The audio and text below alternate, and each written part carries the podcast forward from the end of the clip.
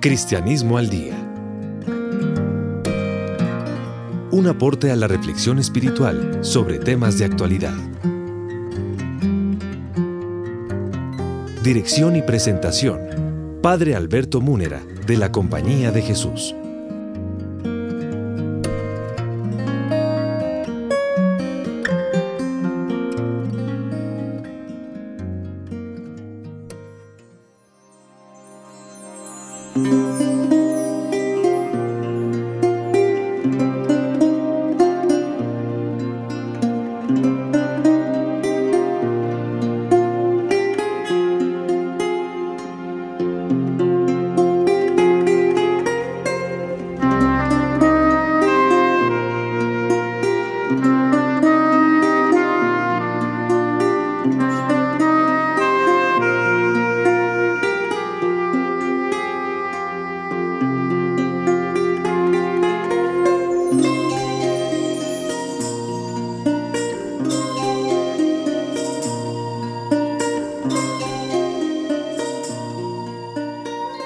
Oyentes, una vez más reciban el cordial saludo de quien les habla, el Padre Alberto Múnera de la Compañía de Jesús, Facultad de Teología de la Universidad Javeriana. El mundo entero hoy celebra precisamente el inicio de un nuevo año. Estamos celebrando el año nuevo. Nosotros en cristianismo le damos una especial trascendencia a esta celebración porque nos recuerda, ante todo por la cercanía de la celebración de la Navidad, nos recuerda cuál es el plan de Dios sobre esta realidad humana en que vivimos, sobre esta sociedad a la que pertenecemos, sobre este mundo en el que transcurre el tiempo, transcurren los años, los días, los meses, y nosotros envueltos en ese tiempo, pues eh, formamos parte de toda la humanidad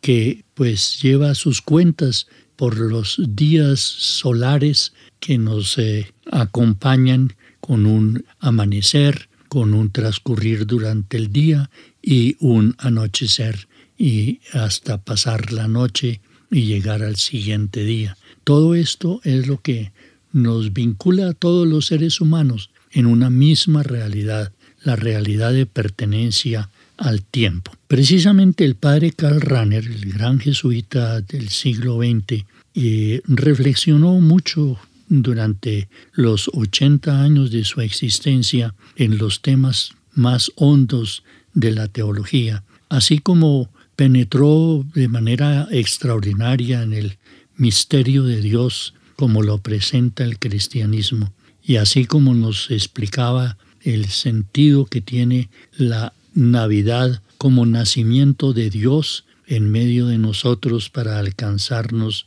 nuestra salvación, la divinización, el alcanzar lo que no, somos, es decir, el alcanzar la divinidad que nos participa Dios con su presencia en este mundo, también dedica varias páginas de sus escritos a considerar una espiritualidad para nuestro tiempo. Se pregunta el padre Ranner que cómo debe ser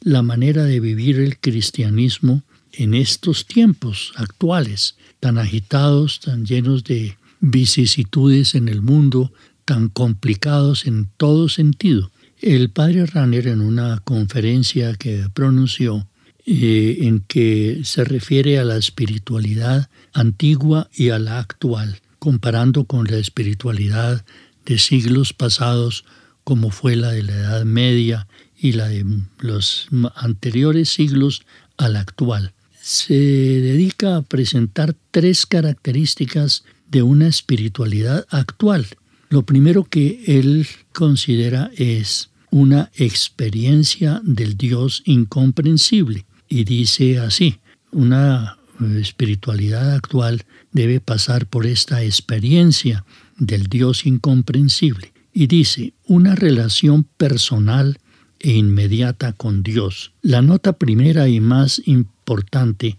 que ha de caracterizar a la espiritualidad del futuro es la relación personal e inmediata con Dios. Esta afirmación puede parecer una pergrullada, ya que se reduce a afirmar lo que constituye la esencia eterna de la espiritualidad cristiana. Sin embargo, actualmente está muy lejos de ser algo que cae de su peso. Vivimos en una época que habla del Dios lejano y silencioso, que aun en obras teológicas escritas por cristianos habla de la muerte de Dios en una época de ateísmo que no nace simplemente de un corazón perverso, impío y rebelde, sino que es la interpretación desacertada de una experiencia humana muy auténtica y difícil porque vivimos en una época en la que el hombre transforma el mundo y a sí y en la que el mundo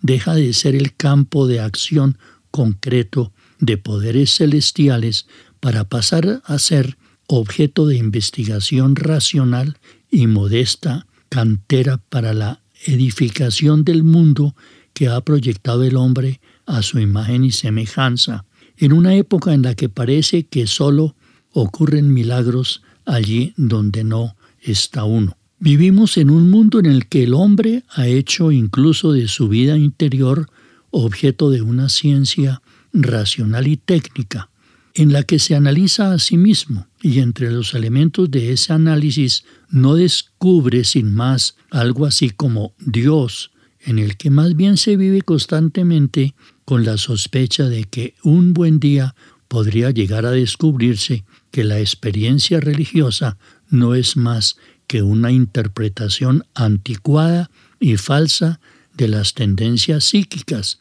de las frustraciones y los mecanismos internos que podrían y deberían ser explicados y dominados de forma muy distinta que por un ser mítico e indefinible al que se llama Dios. Vivimos en una época en la que Dios, o lo que quiera entenderse por ese nombre, ya no parece ser útil para calafatear los agujeros que descubrimos en lo insatisfactorio de nuestra existencia. Tenemos más bien la impresión de que esos agujeros han de taparse por sí mismos o de que la idea de Dios no los va a tapar y de que por consiguiente la oración de petición es algo muy problemático. Vivimos en una época en la que uno no se pregunta tanto cómo siendo pecador encontrará la gracia de Dios que lo justifique, sino en la que más bien se tiene la impresión de que Dios, si le es posible, tendría que justificarse a sí mismo ante sus atormentadas criaturas que no necesitan de justificación. En una época que desconfía cuando para solucionar sus problemas se le remite aún más allá en el que todo se resuelve con claridad y orden. Vivir una espiritualidad cristiana en semejante mundo no es algo que caiga de su peso y mucho menos si se tiene en cuenta que el ambiente social no ayuda a poder y deber ser así, aun cuando el 90% de nuestros niños reciba instrucción religiosa. Ante todo es evidente que la espiritualidad en esta situación ha de ser modesta y sobria, y no está mal que sea así. No somos nosotros los cristianos quienes nos hemos buscado esta situación, y esta situación no nos permite el lujo de una espiritualidad complicada, como fue posible en otros tiempos, quien en la actualidad es capaz de vivir con ese Dios incomprensible y silencioso, quien no pierde el ánimo de hablarle con fe en su lejanía, quien le habla con confianza y sencillez, siempre aunque aparentemente no reciba más respuesta que el eco vacío de su propia voz, quien prepara continuamente el desenlace de su existencia para que desemboque en la incomprensibilidad de Dios, aunque se sienta constantemente asaltado por dioses procedentes de la realidad del mundo inmediatamente experimentable por sus problemas y necesidades que nosotros mismos hemos de solucionar, por su belleza y grandeza en constante aumento, Quien logre esto sin el apoyo de la opinión pública y de las costumbres, quien acepte esta tarea como responsabilidad de su vida, que exige continua renovación y no como una ocupación religiosa ocasional, ese es actualmente un hombre religioso, un cristiano. Para tener el valor de mantener una relación inmediata con Dios en el sentido de esa sobria espiritualidad y también para tener el valor de aceptar esa manifestación silenciosa de Dios como el verdadero misterio de la propia existencia, se necesita evidentemente algo más que una toma de posición racional ante el problema teórico de Dios y algo más que una aceptación puramente doctrinal de la doctrina cristiana. Se necesita una mistagogia o iniciación a la experiencia religiosa que muchos estiman no poder encontrar en sí mismos, una mistagogia de tal especie que uno mismo pueda llegar a ser su propio mistagogo. Solamente para aclarar el sentido de lo que se va diciendo, y aun a sabiendas del descrédito de la palabra mística, que bien entendida no implica contraposición alguna con la fe en el Espíritu Santo, sino que se identifica con ella, cabría decir que el cristiano del futuro o será un místico, es decir, una persona que ha experimentado algo o no será cristiano, porque la espiritualidad del futuro no se apoyará ya en una convicción unánime, evidente y pública, ni en un ambiente religioso generalizado previos a la experiencia y a la decisión personales. La educación religiosa usual hasta ahora podrá ser en adelante solamente un adiestramiento muy secundario para la vida religiosa institucionalizada. La mistagogia es la que habrá de proporcionar la verdadera idea de Dios partiendo de la experiencia aceptada de la referencia esencial del hombre a Dios, la experiencia de que la base del hombre es el abismo, de que Dios es esencialmente el incomprensible, de que su incomprensibilidad en lugar de disminuir aumenta a medida que se le va conociendo mejor y a medida que Dios se acerca a nosotros en su amor, en el que se da a sí mismo la experiencia de que no podemos concebirlo como un dato determinado en el cálculo de nuestra vida sin que automáticamente fallen nuestras cuentas, la experiencia de que Él solo constituye nuestra felicidad cuando se le adora y ama incondicionalmente.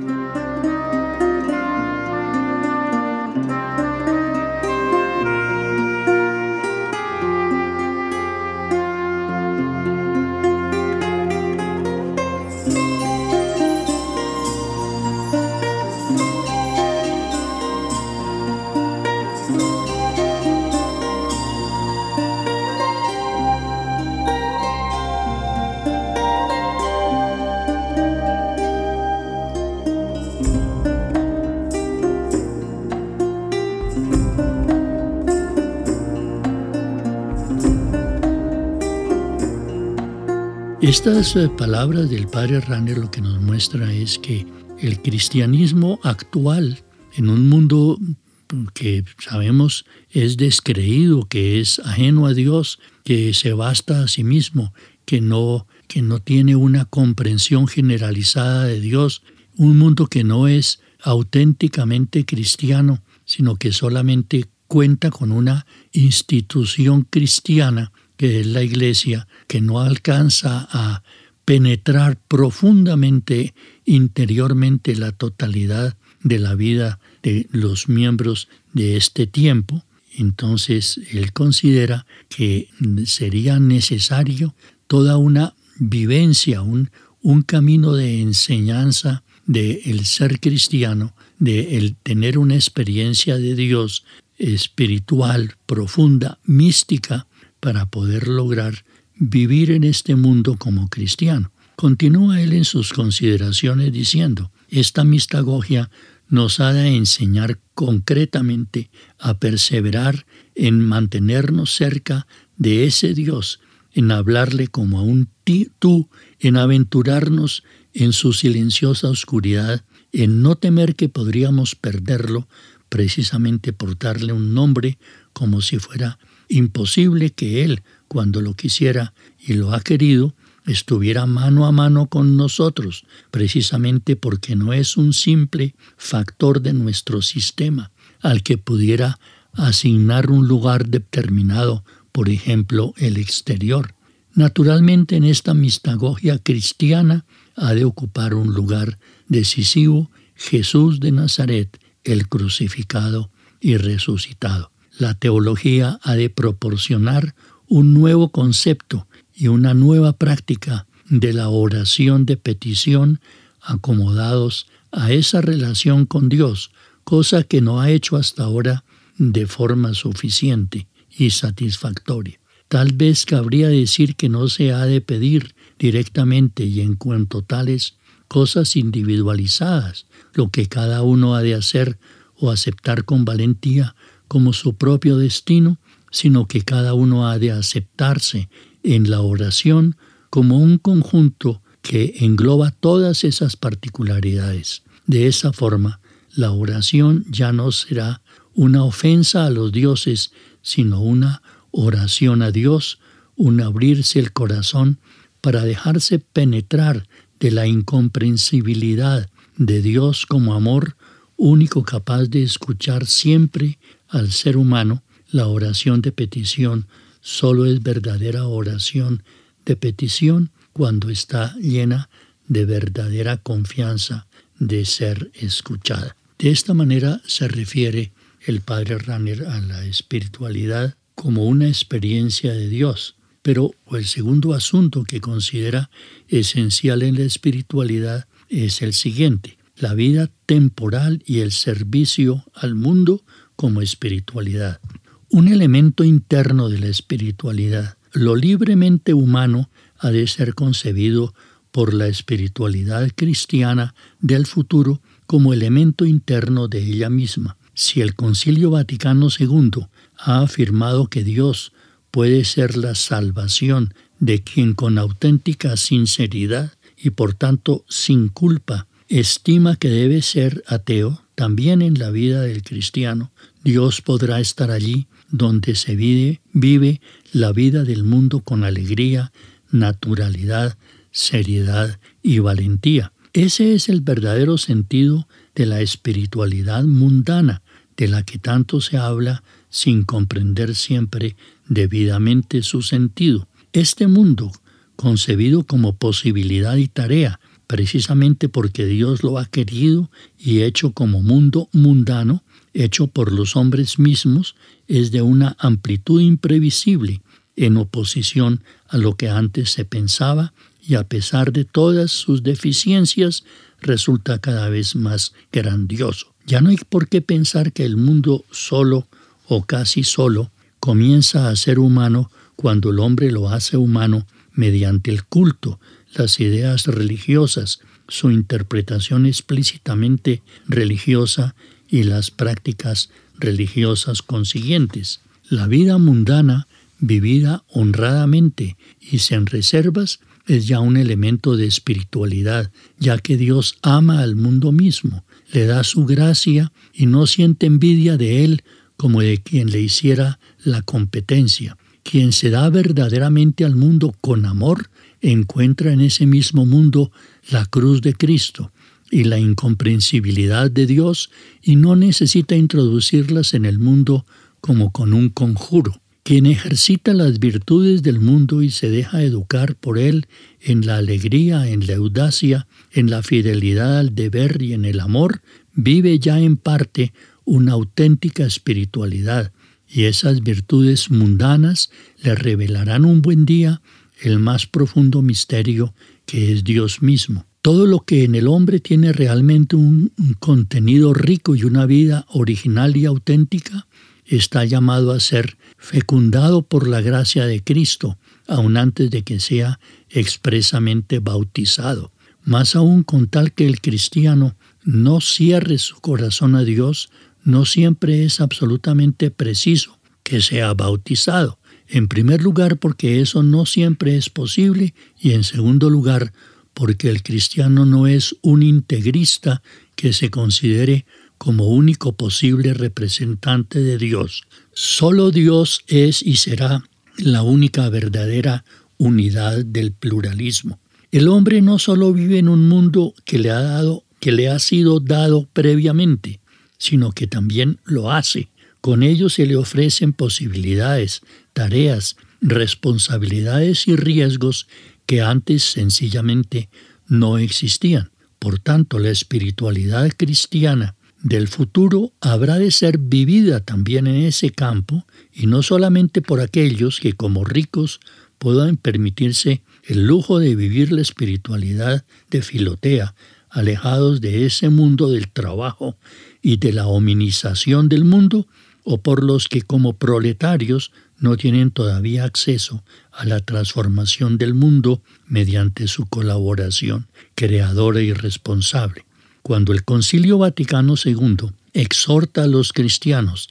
a hacerse cargo de sus tareas en el mundo de hoy, a colaborar con todos en la formación de un mundo más grande, más libre, más digno del hombre, a sentirse responsables y tener valor no sólo para esperar las directrices morales de la Iglesia jerárquica, no sólo para preguntarse cómo se han de hacer las cosas para no ofender a Dios, sino qué es lo que hay que hacer para que la vida sea más digna de ser vivida. Al decir todo esto, la Iglesia no traiciona su mensaje de la cruz, de la humildad y de la búsqueda de lo eterno, acomodándose a un mundo secularizado, sino que manda a los cristianos tomar cristianamente en serio sus tareas, que antes no existían en esa misma forma, pero que actualmente existen y son para los cristianos en cuanto tales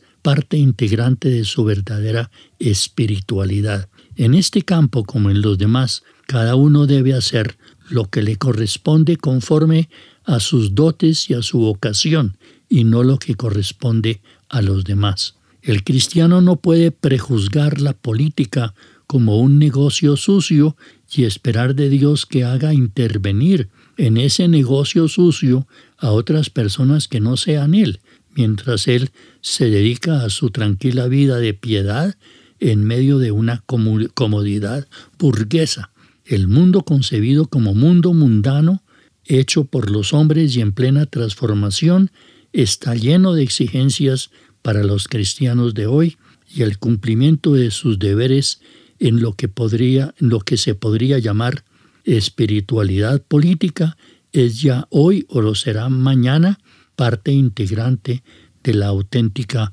espiritualidad cristiana. Por último, leemos otros párrafos de Ranner para concluir nuestra reflexión de hoy. Antes se entendía la espiritualidad más o menos como un sublime montaje sobre la vida cristiana normal. Los hombres espirituales vivían entonces en los conventos o en instituciones análogas. Eran en cierto modo los adelantados del cristianismo, que se permitían, digámoslo así, el lujo de ser hombres de oración, de meditación, de penitencia, de aspirar a la santidad sin que ninguna preocupación humana viniera a perturbarles. La situación es hoy manifiestamente distinta. A grandes rasgos podría decirse lo siguiente, la vida actual, hostilizada por el ambiente ateo, por el sometimiento de la opresión, de la muerte y de una política absurda, es tan mala que si alguna vez es hoy cuando toca ser cristianos de modo sublime y radical,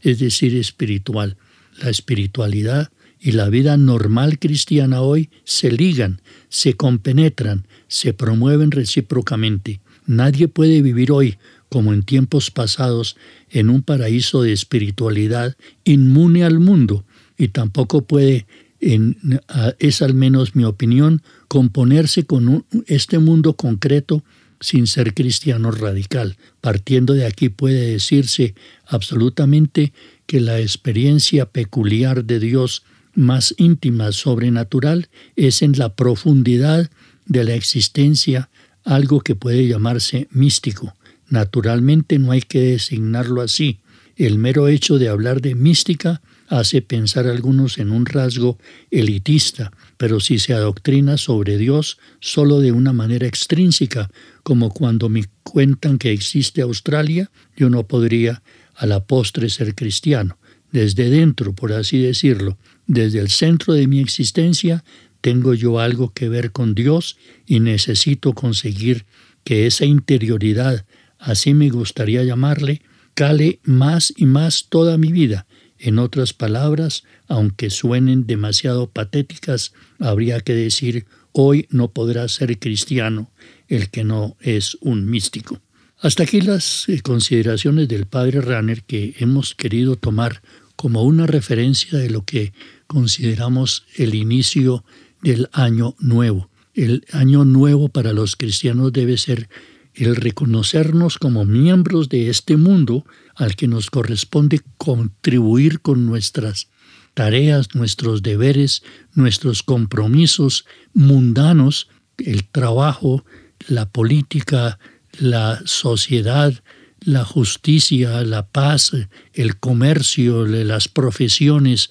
todos los ámbitos propios del desarrollo humano, todo eso es tarea del cristiano. Y sin salirse de este mundo, por el contrario, introduciéndose más profundo, más profundamente en las realidades mundanas, es como nosotros podemos ser espirituales, es decir, llevar todo a Dios, que es la propuesta que nos hace Él mismo, y nos lo hace a través de las ofertas que nos propone el Concilio Vaticano II, dedicarnos a construir un mundo mejor, más justo, más comprometido, a cambiar las realidades de destrucción, de muerte, de odios, de, de rechazos entre nosotros los seres humanos para contribuir todos de común acuerdo, precisamente por ser cristianos, a construir lo que Dios quiere, una sociedad mejor, a la que todos aspiramos. Con estas eh, consideraciones entonces invitamos a todos nuestros oyentes a que tengan un feliz año nuevo, que verdaderamente sea nuevo en la reconstrucción que hagamos de nuestro mundo desde lo más profundo de nuestro cristianismo.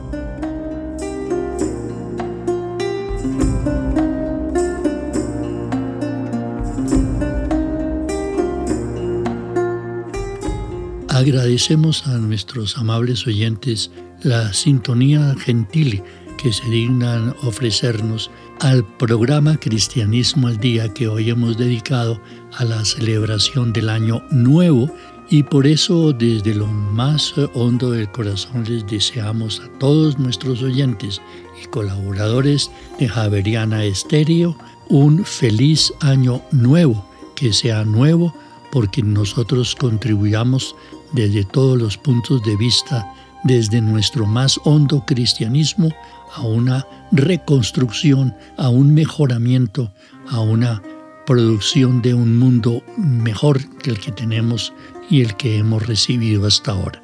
En la ingeniería de sonido nos acompañó una vez más Laura del Sol y Daniel Ángel en la producción del programa. Para ellos también, feliz año nuevo y que consigan contribuyendo a construir un mundo mejor como lo intentamos todos desde Javeriana Estéreo.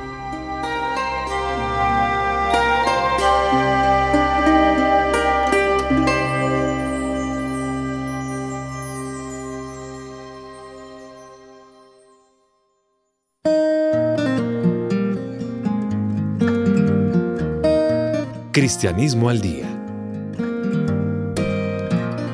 un aporte a la reflexión espiritual sobre temas de actualidad. Dirección y presentación. Padre Alberto Múnera, de la Compañía de Jesús.